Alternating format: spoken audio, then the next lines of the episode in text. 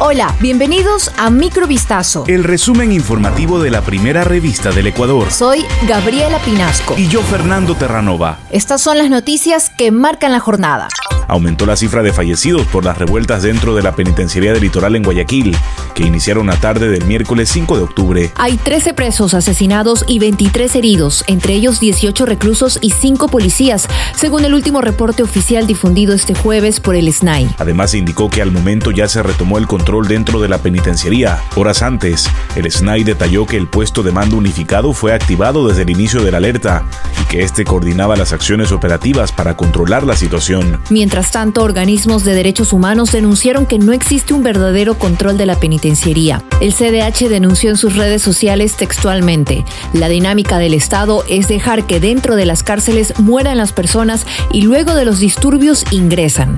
En este contexto, la noche de ayer se registraron una serie de ataques en varios puntos del Cantón Durán, provincia del Guayas, como represalia de las revueltas dentro de la penitenciaría del litoral. El comandante de la policía de este cantón, el coronel Jorge Hadati, detalló que se contabilizaron cuatro fallecidos y cuatro heridos producto de la balacera relacionada con la matanza en la cárcel de Guayaquil y perpetrada por una banda criminal. A eso de las siete y media de la noche, la institución policial recibió las llamadas del ECU 911 para notificar los incidentes que se ejecutaron en un lapso de 20 minutos. Hadati no detalló el nombre de las bandas implicadas, aunque dijo que ya se tienen identificados a los causantes de los ataques. Asimismo, señaló que debido al trabajo articulado con personal policial y militar se logró mitigar la violencia que azotó al cantón.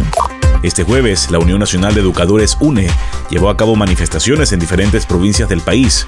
Protestan en contra del reglamento de la Ley Orgánica de Educación Intercultural, LOEI. El reglamento, que fue presentado por la ministra de Educación María Brown, ha sido calificado de inconstitucional por el gremio al señalar que desconoce derechos y la equiparación salarial de los maestros. Los manifestantes quemaron llantas y obstaculizaron varias vías. En Guayaquil se concentraron en la avenida perimetral, sector Pascuales, al norte de la urbe. En Quito protestaron en los exteriores del Ministerio de Educación. En Carchi hubo cierres en una carretera que conecta a San Gabriel con Quito. Asimismo, se registraron incidentes en Santo Domingo de los Áchilas. Según los docentes, el proyecto de reglamento ALOI mantiene la precarización laboral debido a que plantearía la entrega de nombramiento provisional a ganadores de concursos en lugar de nombramiento definitivo. El teniente prófugo Germán Cáceres fue captado por una cámara de videovigilancia privada ubicada en un barrio de Quito el pasado 11 de septiembre, la misma noche que su esposa María Belén Bernal fue vista por última vez con vida dentro de la Escuela Superior de la Policía. En un video que fue difundido este jueves se puede ver al principal sospechoso del femicidio en el barrio La Campiña, en el sector Pusiquí, cerca de la escuela policial donde trabajaba como instructor de cadetes. El hombre sacó una caja del vehículo en el que se movilizaba y la abandonó en un basurero del sector. Luego de aquello se retiró del sitio. Se desconoce lo que contenía la caja en su interior, por lo que las autoridades ya han solicitado los videos de seguridad para así obtener más pistas en torno al crimen.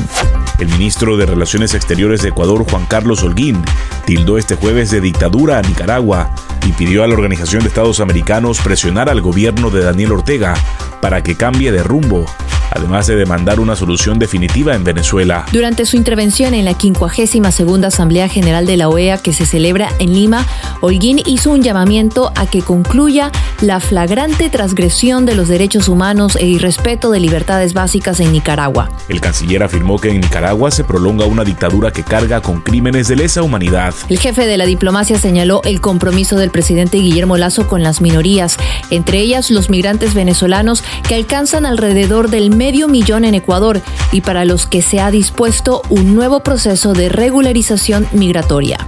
Esto fue Microvistazo. El resumen informativo de la primera revista del Ecuador. Volvemos mañana con más. Sigan pendientes a vistazo.com y a nuestras redes sociales.